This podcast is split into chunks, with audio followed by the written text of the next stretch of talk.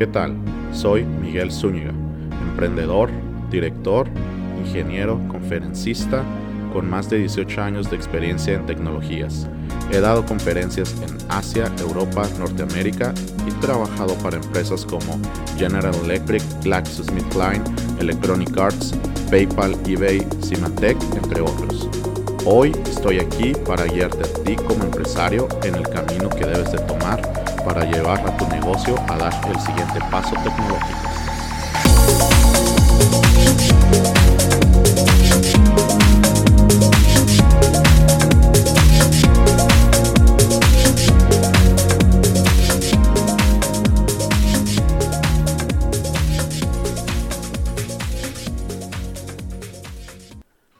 Cloud Latino es traído hasta ustedes por DemiOps.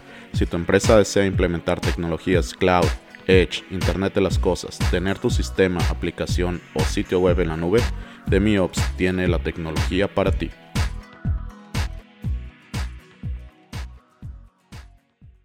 Bueno, bienvenidos a este tercer capítulo de Cloud Latino.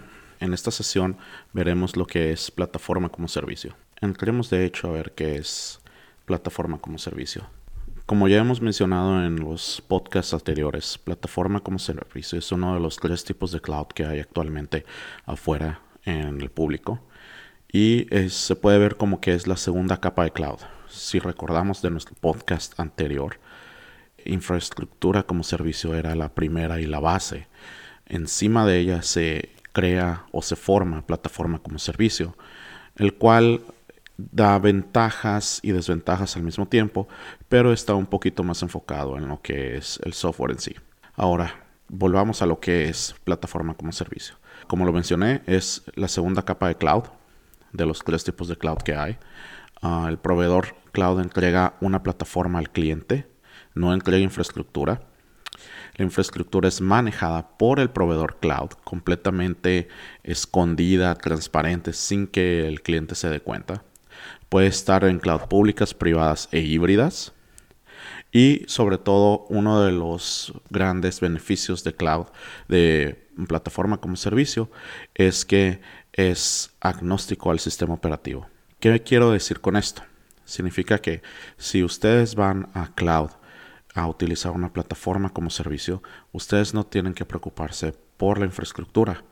Como ya lo mencioné, el proveedor se encarga de mantenerlo arriba. Ustedes nomás se encargan del software que van a correr encima. No tienen que estarse preocupando por dónde está, debido a que la mayoría de las cloud públicas ofrecen algún tipo de plataforma como servicio. Las cloud privadas también tienen su plataforma como servicio.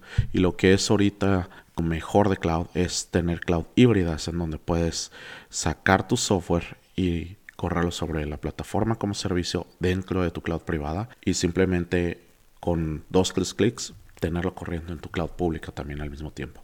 Ahora, ser agnósticos al sistema operativo se refiere a que no importa realmente si tu software o tu sistema que diseñaste lo has diseñado en para Windows o para Unix, si está corriendo en Java o si está corriendo en C Sharp o si está corriendo en .NET o si está corriendo en Ruby, en Python. Todo eso es completamente transparente. Lo único que haces es agarrar y pasarle a la plataforma el software que vas a ejecutar, el programa que acabas de escribir. Y esta misma se encarga de poder agarrar y correrlo sin ningún problema. No tienes que estar checando qué versión de Linux o qué tipo de Windows está funcionando en la infraestructura. Todo esto es completamente automatizado y transparente para ti, ni siquiera te das cuenta. En sí, plataforma como servicio se enfoca más en lo que es el software que vas a correr qué tanta memoria necesitas, qué tanto CPU necesitas y qué tanto espacio necesitas, sin estar hablando de necesitas tantos servidores, necesitas tanto eh, de redes, necesitas tanto de eso, no, completamente transparente para el usuario. No hay necesidad de estar hablando de infraestructura, por ende ah, es una plataforma. Ahora, las plataformas como servicio pueden agarrar y abarcar muchos recursos o pueden que no abarquen nada. Todo depende de tu software. Si tu software es capaz de agarrar y correr con 2 GB de RAM, con eso es más que suficiente. La plataforma como servicio te da eso. Si después haces una actualización y tienes que agarrar y utilizar ahora 16 GB de RAM, la plataforma como servicio es elástica suficiente, por ende es la segunda capa, debido a que corre sobre infraestructura como servicio y detrás de todo esto, plataforma como servicio hace todas las peticiones a la capa de infraestructura como servicio para agregar más hardware, para agregar más espacio, para agregar más CPU, para agregar más memoria, etcétera, etcétera, etcétera. Ahora, sigamos en el para qué nos sirve como empresario, para qué me sirve. Pues vamos a tomar cuatro puntos importantes del por qué te sirve y por qué también debes de considerar una plataforma como servicio. Primero que nada, agiliza el desarrollo de sistemas. Te permite agarrar y simplemente decirle a tu desarrollador, oye, ¿sabes qué? Dame la versión 1, no importa, no te estés preocupando por qué tanta memoria utilizas, no te estés preocupando por si tenemos servidores o no, no te estés preocupando por el sistema operativo, simplemente agarra y desarrollalo. Y en cuanto tú ya tienes tu software, cuando tú ya tienes tu código, en cuanto tú ya tienes tu sistema, vas a plataforma como servicio y lo puedes probar instantáneamente, sin necesidad de saber absolutamente nada de infraestructura lo cual hace que esta vez, en lugar de estarte enfocando en infraestructura, pues te enfoques en tu sistema. Por ejemplo, si es un sistema de pagos lo que estás ofreciendo a tus clientes, no tienes que estarte preocupando por la seguridad, no tienes que estarte preocupando por las redes, no tienes que estarte preocupando por si está altamente disponible. Tú te enfocas simplemente en lo que es tu sistema lo que es dar un buen servicio de sistema de pagos a tus clientes, que tengan todas las características que ellos buscan, que te acepten todas las tarjetas de crédito, que te acepten todas las formas de pago, que puedan dar una buena contabilidad, etcétera, etcétera, etcétera. También otra razón del por qué te sirve o para qué te sirve es porque permite a una empresa desarrollar sistemas sin necesidad de mantener la infraestructura. Y esto es muy importante debido a que a veces tener tu propio hardware requiere muchísima inversión. Sin embargo, en una plataforma como servicio, como el principal forma de pago es por uso o por la cantidad de horas de CPU, de memoria y de espacio que estás utilizando, puedes agarrar y sacar un producto o la primera versión de un producto o un concepto de prueba en unos cuantos días ponerla a funcionar y te olvidas de mantener servidores, te olvidas de las redes, te, olvidas de seguridad, de todo lo que es que requiere muchísima configuración, de todo lo que es el hardware, te olvidas de eso. Simplemente te encargas de, como dije anteriormente, tener tu sistema, tenerlo preparado, organizarlo, empacarlo y ponerlo en la plataforma como servicio. No tienes que estarte preocupando de si la versión del servidor de HP funciona o si el disco duro te falló. Nada, absolutamente nada de eso. Y otra razón del por qué es importante es porque soporta múltiples lenguajes de programación. Como mencionamos ahorita, es agnóstico al sistema operativo.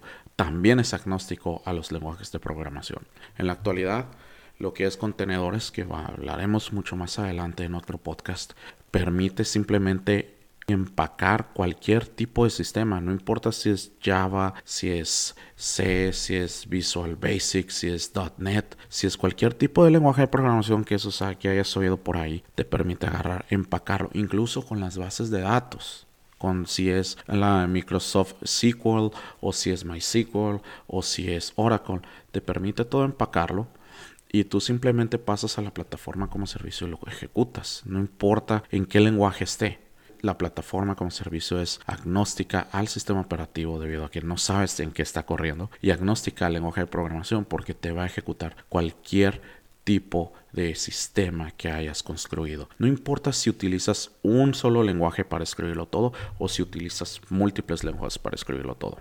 Al inicio la plataforma como servicio era específicamente para un tipo de lenguaje, por ejemplo, este Beanstalk de Amazon era solamente para Java, pero eso ya quedó hace muchos años atrás. En la actualidad, las plataformas como servicio te permiten correr cualquier tipo de sistema escrito en cualquier tipo de lenguaje, hasta en los más nuevos sin la necesidad de que tengas alguna restricción porque tienes que escribirlo solamente en C, porque tienes que escribirlo solamente en Java, porque es solamente para Windows, absolutamente ninguno de esos programas. Entonces te da una mayor variedad de opciones debido a que puedes ir a internet y como quien dice, buscar qué es lo más barato el lenguaje de programación o cuáles son los que tiene la mayor cantidad de ingenieros disponibles o cuál es lo que está de moda y simplemente utilizarlo en ese momento para construir tu sistema y luego poderlo tener corriendo en lo que es la plataforma como servicio.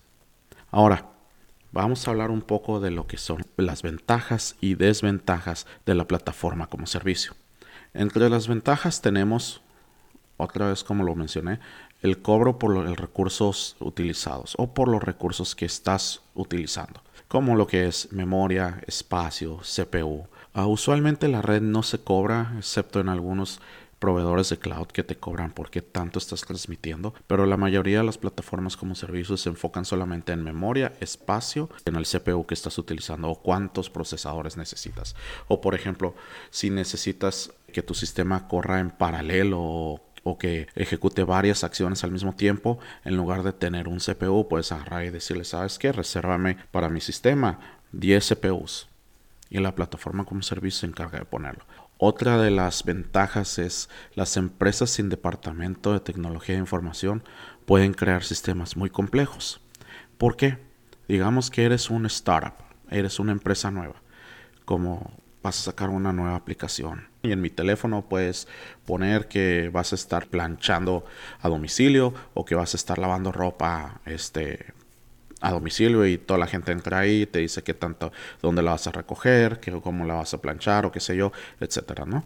Entonces ya no necesitas tener un departamento de tecnología e información que te diga, oye, necesitamos tantos servidores, necesitamos cablear, necesitamos agarrar y poner una Wi-Fi, necesitamos poner esto. No, simplemente puedes decir, ok, necesito un programador, un desarrollador de sistemas, y porque lo quiero en tal lenguaje o porque necesito un desarrollo de sistemas que me haga una aplicación para iPhone o para Android y que me haga el sistema y con esto ya voy a tener más que suficiente para iniciar. ¿Por qué? Porque te va a crear tu sistema y tú simplemente le vas a decir a tu proveedor cloud, ¿sabes qué? Aquí está mi software, córrelo en tu plataforma como servicio con estos requerimientos. Necesito 2 CPUs, 10 GB de memoria y 300 megas de disco para guardar todos los datos de mis usuarios. Listo. Así de sencillo queda. Entonces, esto permite a las compañías tener otra ventaja, que es enfocarse en el sistema y en su negocio y el software que van a estar utilizando o cómo va a funcionar el sistema en su negocio y olvidarse de todo el hardware, de todo lo que es configuraciones, compra, venta, cualquier tipo de cosa, te olvidas del hardware, no lo necesitas, ya no es necesario. Necesitas hardware si deseas tener tu plataforma como servicio personal dentro de tu cloud privada. Pero si no necesitas eso, puedes simplemente ir a cualquier proveedor de cloud pública o si alguien más tiene una cloud privada, puedes agarrar y decirle, ¿sabes qué? Ahí te voy a poner mi sistema corriendo. Entonces no tienes ningún problema. Y luego otra ventaja que es muy importante, que así como es agnóstica al sistema operativo, agnóstica el tipo de lenguaje de programación que estás utilizando, es también agnóstica al tipo de cloud. ¿A qué me refiero con esto? una plataforma como servicio te va a correr igual en una cloud privada o en una cloud pública, sin importar dónde estén. Que sí, cada proveedor cloud tiene su propia implementación, efectivamente, pero al final de cuentas, todos te van a aceptar el mismo tipo de contenedores, el mismo tipo de archivos para poder agarrar y ejecutar tu sistema. Quizás la forma en que le dices al proveedor cloud, oye, ¿sabes que Necesito 3 CPUs y 5 GB de memoria. Quizás sea de una forma y para Amazon AWS sea diferente y para Microsoft Azure sea diferente. Quizás eso le varíe, pero al final de cuentas, memoria es memoria, CPU es CPU, espacio es espacio. Entonces te permite tener sistemas que son multi-cloud y que pueden correr en cualquier parte. Pero como todo tiene dos lados. El otro lado de la moneda son las desventajas. Y como ya le acabo de mencionar, cada proveedor cloud tiene su propia implementación. A lo que me refiero es de que un proveedor cloud puede decirte, ¿sabes qué? Estos son todos los comandos que necesitas para poder utilizar mi ah, plataforma como servicio. Hay otros que te dicen, oye, ¿sabes qué? Estos son los otros comandos que necesitas para mi plataforma como servicio. Hay otros que te pueden decir, oye, ¿sabes qué? Pues yo nomás te voy a poder agarrar y dar soporte para MySQL o te voy a dar solamente soporte para Microsoft SQL o te puedo dar soporte solamente para Oracle. O sabes qué, yo puedo agarrar y darte soporte para aplicaciones en Java y te puedo dar soporte para aplicaciones en PHP, pero no en Ruby y en Python. Pero como te digo, cada proveedor tiene su propia implementación. La otra desventaja es que estos proveedores cloud no te dan acceso a la infraestructura. Esto es completamente fuera de tu alcance. No hay forma de que tú entres a la infraestructura de la plataforma como servicio. Está fuera del alcance de los usuarios. No te van a decir, oye, ¿sabes que hubo un pequeño error? Y que tú puedas decirle, ¿sabes? Ah, dame acceso a tu servidor para ver qué onda, qué pasó, si el CPU tuvo un problema, si el disco duro falló. No te van a decir absolutamente nada de eso. Nada. Es completamente fuera del alcance de los usuarios. Entonces tiene sus pros y sus desventajas eso, porque en cierta forma te vas a quedar con que falló la plataforma en caso de que falle y no tengas alta disponibilidad. Pero el proveedor cloud te va a decir a su manera qué es lo que está pasando. Y lo último es que la mayoría de las plataformas como servicio están enfocadas en aplicaciones web y de Internet. ¿A qué me refiero con esto? A que si tú tienes en tu empresa un sistema contable que tiene que correr en Windows y lo accesas por tu red local o lo accesas por otro cliente ahí, realmente eso no te va a dar mucho. O si compartes archivos con de un folder a otro, de una computadora a otra, en Windows, una cosa así, eso no te va a dar, no te va a servir plataforma como, servicio para esto. Plataforma como servicio está diseñada para aplicaciones web y aplicaciones de Internet.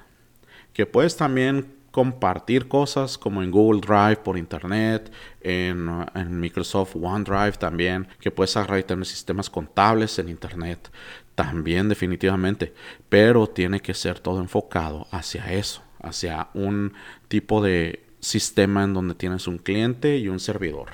Puedes tener en tu computadora, en tu laptop, al cliente o el software que se conecta a tu plataforma como servicio y accesar el sistema desde allá o que se conecta a tu sistema directo que está corriendo en la plataforma como servicio. En fin, estas son unas pequeñas ventajas y desventajas, hay muchísimas más. Ahora bien, ¿cómo utilizamos plataforma como servicio en DemiOps? Primero que nada, la plataforma como servicio que utilizamos se llama Continuous y maneja absolutamente toda nuestra plataforma como servicio provee integración y entrega continua. Un podcast más adelante hablaremos de lo que es eso, pero en pocas palabras te permite tener actualizaciones y pasar actualizaciones a todos tus sistemas o a toda tu plataforma como servicio y a todos tus clientes sin que se den cuenta. Completamente transparente para ellos. Así como si fuera una aplicación en la app que Apple te dice, oye, ¿sabes qué? Tengo una nueva aplicación, ahí te vas y te los actualiza sin que te des cuenta. Absolutamente así pasa, pero con tus sistemas en general. La otra ventaja que tenemos de Continuous es que es multi-cloud y lo tenemos corriendo en cloud pública, privada y en híbrida. A lo que me refiero es de que podemos controlar cualquier sistema en cualquiera de los tres clouds, sin importar dónde estén y sin importar qué proveedor de cloud pública sea. Actualmente soporta lo que es Microsoft Azure, Amazon AWS y Google Cloud. Incluye también la administración del hardware automática para que sea transparente para el usuario. A lo que me refiero es de que la plataforma como servicio de DemiOps te va a controlar el hardware por ti automáticamente te configura todo para ti sin que tú te des cuenta, sin tener que saber de redes, de servidores, de seguridad, de cortafuegos, de nada. Automáticamente lo hace para ti. Simplemente te dice, está listo el sistema, dame el software, dame tu aplicación Java, dame qué es lo que va a correr encima de esto. Y por último es que como todo está al filo y a la punta de la tecnología, te permite manejar contenedores y servidores virtuales puedes utilizar la plataforma como servicio y tener una aplicación en un sistema Windows o en un sistema Linux sin ningún problema o utilizar contenedores y pasar la aplicación de un sistema a otro, de un sistema operativo a otro sin tener ningún problema de, oye, será compatible, oye, qué versión de Linux es, oye, qué versión de Windows es, absolutamente nada. Entonces es una muy buena opción para probar plataforma como servicio. Bueno, esto ha sido todo por hoy en Cloud Latino. Espero haya sido de su agrado, pero sobre todo que les haya podido informar de la mejor manera en que pueden implementar la tecnología en su empresa. Recuerden, solo el avance tecnológico nos podrá llevar a la siguiente frontera. En nombre de todo el equipo de Cloud Latino, mi nombre es Miguel Zúñiga y espero tengan una buena semana.